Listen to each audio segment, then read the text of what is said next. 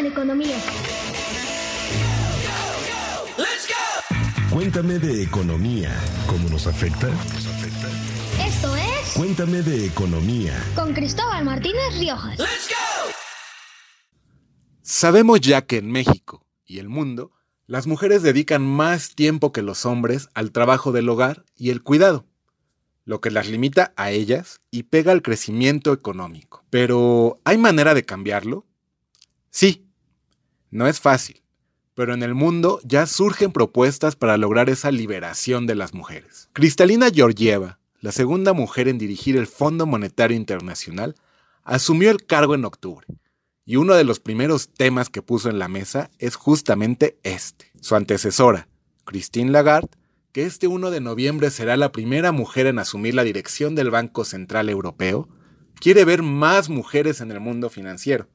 Y esto es ya parte de su agenda. En México, para Arturo Herrera, el secretario de Hacienda, la incorporación de la mujer al mercado laboral debe estar entre las prioridades. Escucha cuáles son las claves para echar a andar los motores de la liberación de las mujeres del trabajo no pagado, el panorama de este en el mundo y en México, y por qué es importante la llegada de Christine Lagarde al Banco Central Europeo, sobre todo para las mujeres. Escucha, cuéntame de economía. Oye Cristóbal, cuéntame de economía. La nota de la semana en Reflector Económico. La mitad del trabajo hecho en el mundo no está remunerado. Y en su mayoría, las que lo hacen son las mujeres. Esto dice el Fondo Monetario Internacional en su más reciente estudio. Injusto, ¿no crees? Sí, es el trabajo invisible, el del hogar y del cuidado, por el que las mujeres en México y el mundo no reciben un solo peso, dólar, libra, lo que sea. No reciben paga pero que tiene un valor económico sustancial y estimado entre el 10% y el 60% del Producto Interno Bruto, el PIB. De esto hablamos ya en el episodio 12 de Cuéntame de Economía, para el caso de México. Desde entonces, este problema, el del trabajo no pagado, que recae en su mayoría en las mujeres, alcanzó en semanas recientes relevancia mundial. Nada más y nada menos que Cristalina Georgieva, la segunda mujer en dirigir el Fondo Monetario Internacional, dedicó su primera publicación en el blog oficial del fondo a este asunto. Sí, la economista y socióloga búlgara escribió y tuiteó sobre la más reciente investigación del Fondo Monetario Internacional sobre género, en un post que tituló El costo económico de devaluar el trabajo de las mujeres. Cristalina es una feminista comprometida. Para ella, si hubiera más mujeres en los cargos más importantes de la política, sería más sencillo resolver los conflictos. En las posiciones que ha ocupado, por ejemplo, como directora ejecutiva del Banco Mundial, promueve los derechos de las mujeres. Y me gustaría leerte esta frase de ella. Si las mujeres tuvieran las mismas oportunidades que los hombres para alcanzar su máximo potencial, el mundo no solo sería más justo, sino también más próspero afirmó este año Cristalina. Y en una reflexión más personal, al final de este post que te comento, Cristalina dijo, quiero que mi hija y mi nieta sean iguales, solo por lo que ellas son. Cristalina y el equipo de investigadoras e investigadores del Fondo Monetario describen en su reporte la tremenda carga del trabajo no pagado que recae en las mujeres. Y como vimos para el caso de México, esto, además de limitar el desarrollo de ellas, también le cuesta a la economía de los países, lo que se manifiesta en una menor productividad y en una pérdida de crecimiento económico. En México, el tema ya está también en la agenda de Hacienda y del secretario Arturo Herrera. Herrera ha incorporado en sus discursos en semanas recientes y en diferentes foros internacionales y nacionales la importancia de cerrar la brecha de la incorporación de las mujeres al mercado laboral, pues en el país solo 47% de las mujeres entre 15 y 65 años participan en las actividades laborales remuneradas. El secretario dijo que atender este problema debe ser una de nuestras principales prioridades. El problema ya está en la mesa. El diagnóstico ya es más claro. Pero, ¿cómo hacer para cambiarlo? La respuesta a esta pregunta fue justo una espinita, un pendiente que tenía atorado desde ese episodio 12 de Cuéntame de Economía. ¿Qué hacemos? ¿Por dónde empezamos? ¿Hay algo que hacer? El Fondo Monetario Internacional y sus investigadores e investigadoras nos dan unas propuestas para poner en marcha lo que ellos llaman los motores de la liberación de las mujeres de esa carga inequitativa del trabajo no pagado, para que ésta se reduzca y se redistribuya. Justo antes de ponerme a trabajar en este episodio, celebré con una amiga su cumpleaños. El plan era ir a comer a algún lado, pero hubo algunos cambios. Su pequeño hijo enfermó de varicela hace unos días. Nos ajustamos y tuvimos al final una bonita fiesta en su casa junto con el pequeño.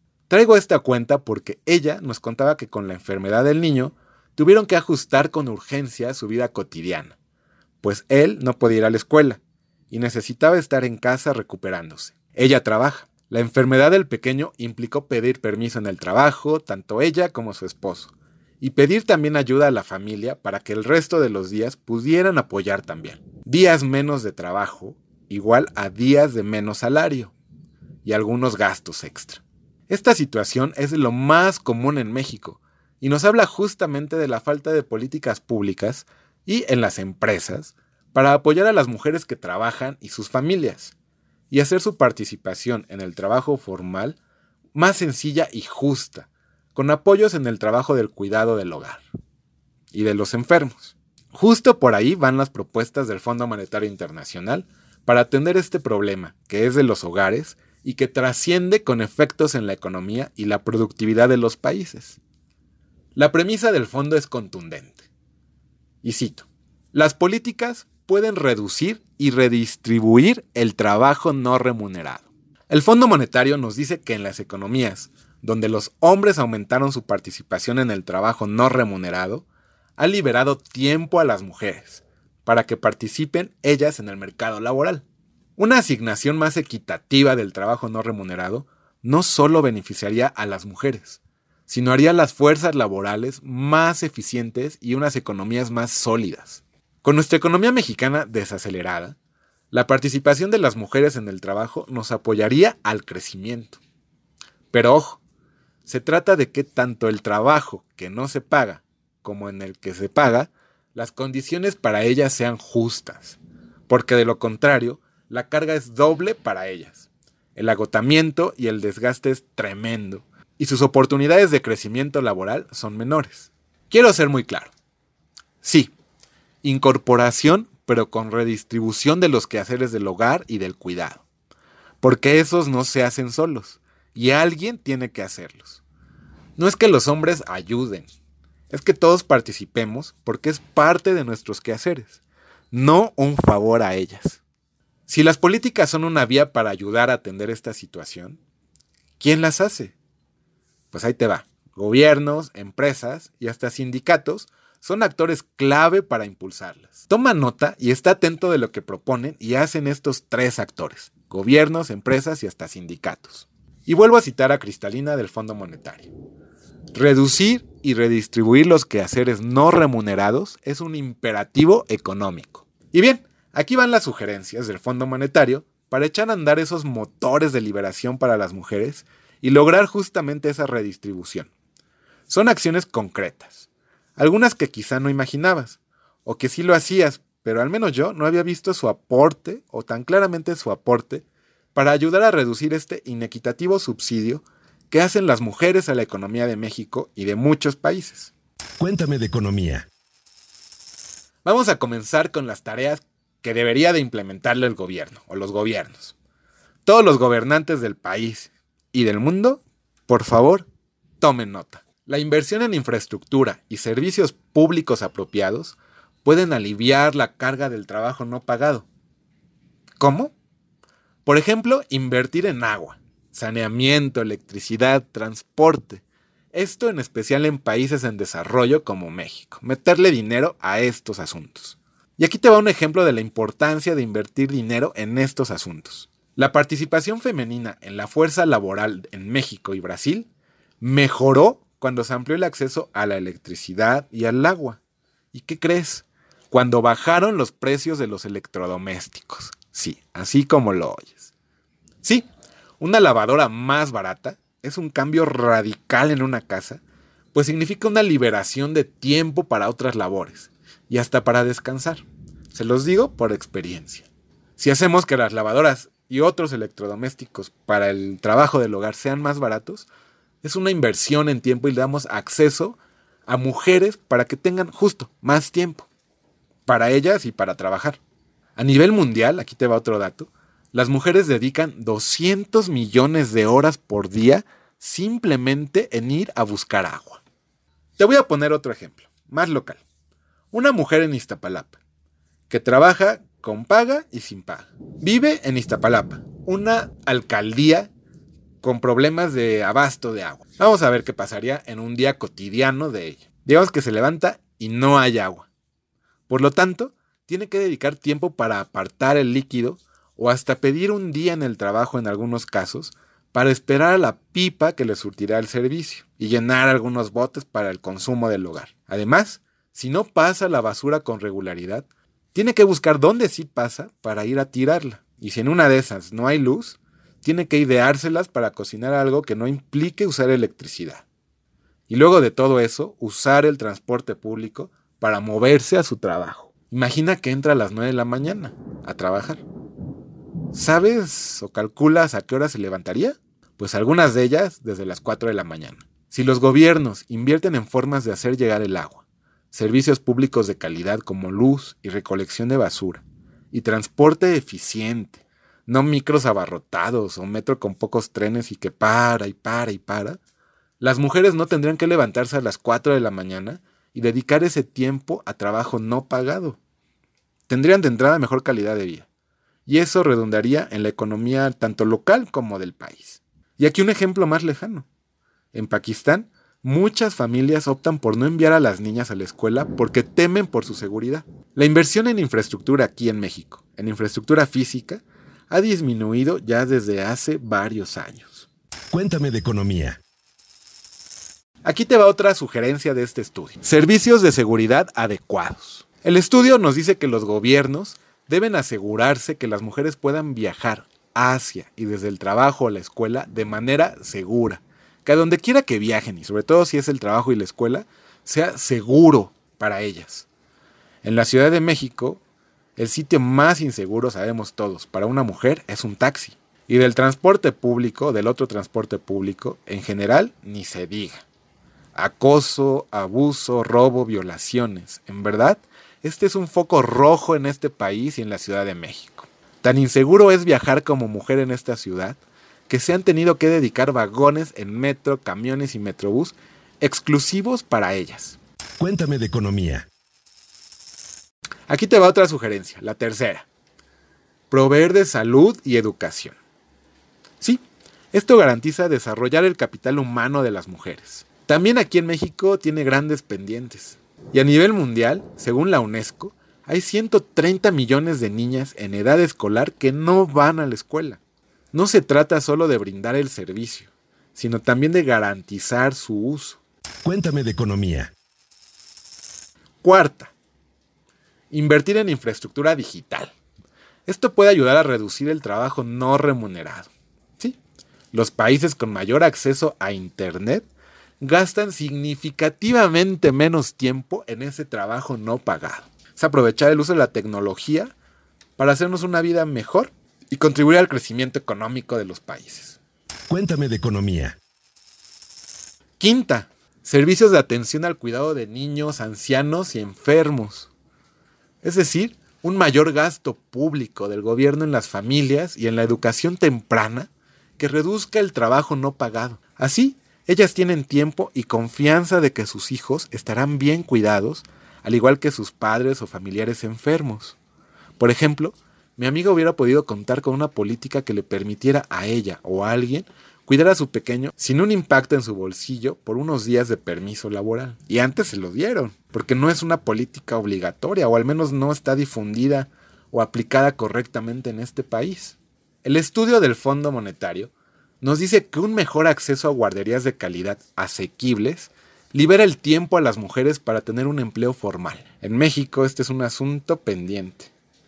Mucho del cuidado de los niños es realizado por los abuelos. Cuéntame de economía. Y otro punto que tiene que ver con la ley, esta sexta sugerencia o recomendación. Hacer que en las leyes se plasmen los derechos de las mujeres. ¿Por qué? Porque esto puede contribuir a cambiar valores y a las instituciones sociales que impiden acceso a la educación y la atención a su salud. Digamos que en algún país, por costumbre, no, no se lleva a las niñas a la escuela. Pero si garantizamos en la ley que esa niña tiene que ir al colegio, es más sencillo que cambie esta visión del mundo y que esa niña pueda tener acceso a la educación. De ahí la importancia de que en las leyes quede claro, claro, claro los derechos de las mujeres. Bien, ya hablamos del gobierno, pero las empresas y el mercado laboral, ¿qué pueden hacer? Pues aquí te van estas sugerencias. Hacer un mercado laboral eficiente, con regulaciones laborales que ayuden a reducir este trabajo no pagado. Por ejemplo, hablemos de la licencia de maternidad y paternidad. Ya sabes, cuando nace un hijo en una familia, pues hay licencias para que puedan atender al pequeño o a la pequeña. Esta licencia de maternidad y paternidad debe existir tanto para ellas y para ellos. Pero ojo, el que sea más tiempo para ellas puede tener un efecto negativo en el trabajo de las mujeres, pues las tiene fuera del campo laboral por periodos más largos, lo que puede ir en detrimento y en depreciar su presencia en el mercado laboral, la llamada y conocida pena de maternidad. Esto las pone en desventaja. De ahí la importancia de que la licencia de paternidad tenga una mayor paridad entre ellas y ellos. Por ejemplo, un periodo más largo en la licencia para los hombres, para los padres. Esto ayuda a que ellos contribuyan más en el trabajo del cuidado, incluso luego de que acaba su licencia. Y eso reduce la carga de género en el trabajo del hogar. Otra recomendación es el flexiempleo. Esto se asocia a un volumen menor de quehaceres no remunerados a cargo de las mujeres y un mejor equilibrio en la vida laboral y familiar. Por ejemplo, tener horarios acorde a las necesidades de ellas para atender sus casas. Que los hombres también puedan eh, hacer home office, por ejemplo, para poder eh, hacerse cargo también de tareas del hogar. Por ejemplo, ir al súper. El tiempo que usan en transportarse, pues mejor que lo usen en limpiar la casa o en hacer la compra del hogar, etcétera, etcétera, etcétera. ¿Cómo ves estas sugerencias? Si hay algo que hacer y desde los gobiernos y empresas. Entonces, pues hago un llamado a buscarlo y construirlo. Ojalá estas palabras sirvan para que reflexionemos y exijamos derechos y exijamos cambios desde nuestro entorno más inmediato y hasta los gobiernos. ¿Cómo ves? Lo que debes de entender de la economía en claro. En claro. En claro. Hablamos ya de las propuestas. Pero no está de más dejar en claro cuál es la situación de las mujeres y el trabajo pagado y no pagado en el mundo en este momento. Vamos a referirnos al más reciente diagnóstico del Fondo Monetario Internacional en un estudio titulado Reducir y redistribuir el trabajo no remunerado. Políticas más fuertes para apoyar la igualdad de género. Este estudio fue realizado por Cristian Alonso, Marilla Brusevic, Era Davlan Norris, Yuko Kinoshita y Kalpana Koshar. Y bien, aquí van los datos y los hechos para que nos quede bien en claro cuál es el panorama del trabajo no pagado y del pagado para las mujeres en el mundo y en México. Venga. Cuéntame de economía. La mitad del trabajo hecho en el mundo no está remunerado. Y en su mayoría, las que lo hacen son las mujeres. Esto provoca menor productividad y pérdida de crecimiento económico. El valor económico del trabajo no pagado se estima entre 10% y 60% del Producto Interno Bruto. En el mundo, las mujeres dedican en promedio 4.4 horas de tareas no remuneradas, frente a apenas 1.7 horas en el caso de los hombres. En Noruega, la diferencia es pequeña, las mujeres dedican 3.7 horas y los hombres 3. En el otro extremo está Egipto. Las mujeres dedican 5.4 horas por día y los hombres apenas 35 minutos. Más del 80% de las horas de trabajo no remunerado se dedican a quehaceres domésticos, que no tienen que ver con el cuidado de hijos y ancianos. ¿Recuerdas eso de buscar agua potable?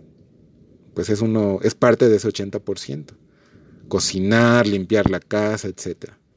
En México, las mujeres dedican 7.1 horas al trabajo no pagado, mientras que en Hong Kong las mujeres dedican solo 2.6 horas, una abismal diferencia, 5 horas. En Estados Unidos, las mujeres hacen 60% más del trabajo no pagado que los hombres. Y agárrate con este dato. En Pakistán, ellas hacen mil por ciento más que ellos. Mil por ciento. Las instituciones y los valores sociales pueden restringir la redistribución del trabajo no remunerado, al impedir que el hombre asuma una parte de dicho trabajo. A medida que una economía es más rica, el trabajo no pagado hecho por mujeres se reduce. Espero que con esto nos haya quedado más en claro cuál es la situación y el panorama para las mujeres y el trabajo no pagado y el pagado. Los acontecimientos que no debes perder de vista. Síguele la pista. Esta semana se consume un acontecimiento clave en la economía y la llegada de las mujeres a posiciones estratégicas. Christine Lagarde asumirá el viernes 1 de noviembre la dirección del Banco Central Europeo. Será la primera mujer en dirigir esta institución encargada de la política monetaria en la zona euro, en uno de los tres bancos centrales más importantes del mundo. Y esto puede ser una gran noticia para las mujeres y las acciones que se hagan a favor de ellas, pues Lagarde francesa, no economista y exdirectora del Fondo Monetario Internacional, dijo hace unos días al semanario alemán Der Spiegel que quiere un Banco Central Europeo más ecológico y feminista. Es la primera mujer en dirigir esta entidad. Fue la primera en dirigir el Fondo Monetario Internacional. Hay que estar atentos a su discurso y acciones en ese Banco Central, porque en su agenda siempre están las mujeres y la equidad. Y en su nueva dirección no habrá excepción, de acuerdo con lo que ha declarado.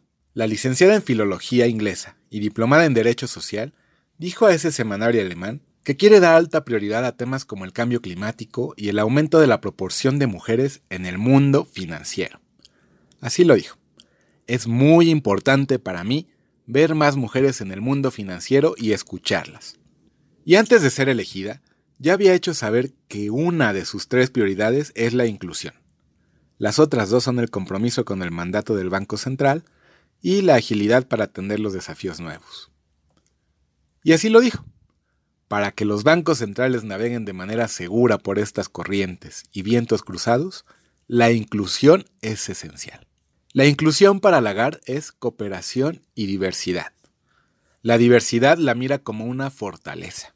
Y cito, la diversidad significa aprovechar todos los talentos de todos los orígenes y comprometerse absolutamente con que todas las personas reciban el mismo trato, ya sea por género, raza o nacionalidad.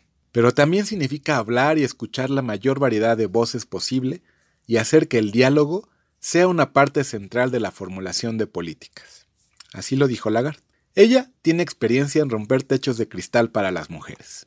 Fue la primera mujer que obtuvo el cargo más alto en el poderoso despacho de abogados Baker McKinsey en Chicago fue la primera ministra de Finanzas de Francia y de un país del G7. Y en 2011 se volvió la primera mujer al mando del Fondo Monetario Internacional. En septiembre le dijo a la agencia francesa de noticias AFP que algo de feminidad no le haría mal al mundo para reparar la desacelerada economía.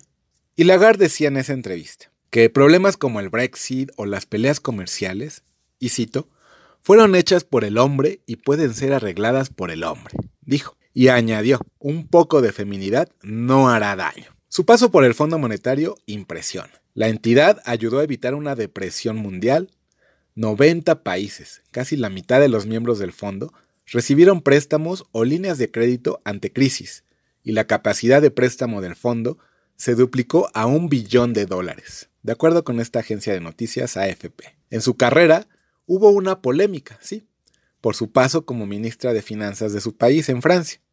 A finales de 2016, la Corte de Justicia de la República condenó a Lagarde por negligencia en el desvío de fondos públicos hacia el empresario Bernard Tapie, cercano a Nicolas Sarkozy, aunque la absolvió del cumplimiento de pena. Christine Madeleine Odette Lalouette, según su nombre de soltera, es vegetariana, practica el yoga Nació el 1 de enero de 1956 en París y creció en Normandía.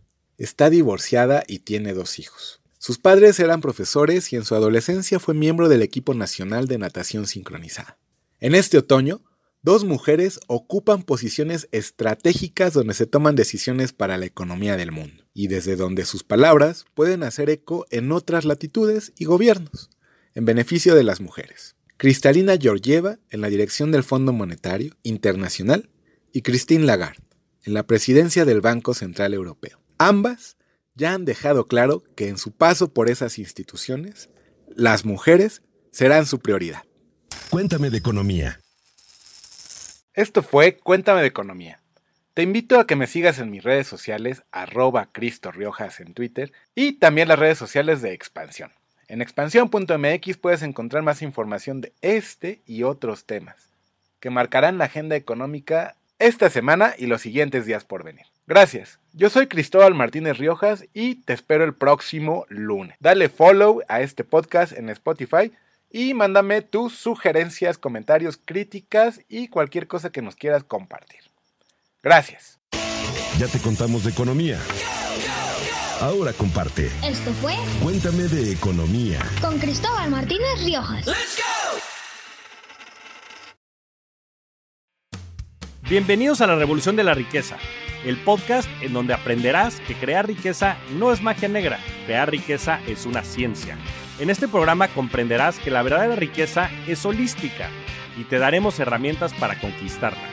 Síguenos en redes sociales en arroba Javier Morodo en Instagram, Facebook, Twitter, LinkedIn y en todas las redes sociales. Suscríbete también a mi newsletter en mi página javiermorodo.com, en donde todas las semanas vas a recibir información sobre mercados financieros, negocios, tecnología, well-being, conciencia y también tips para ganar el juego del dinero.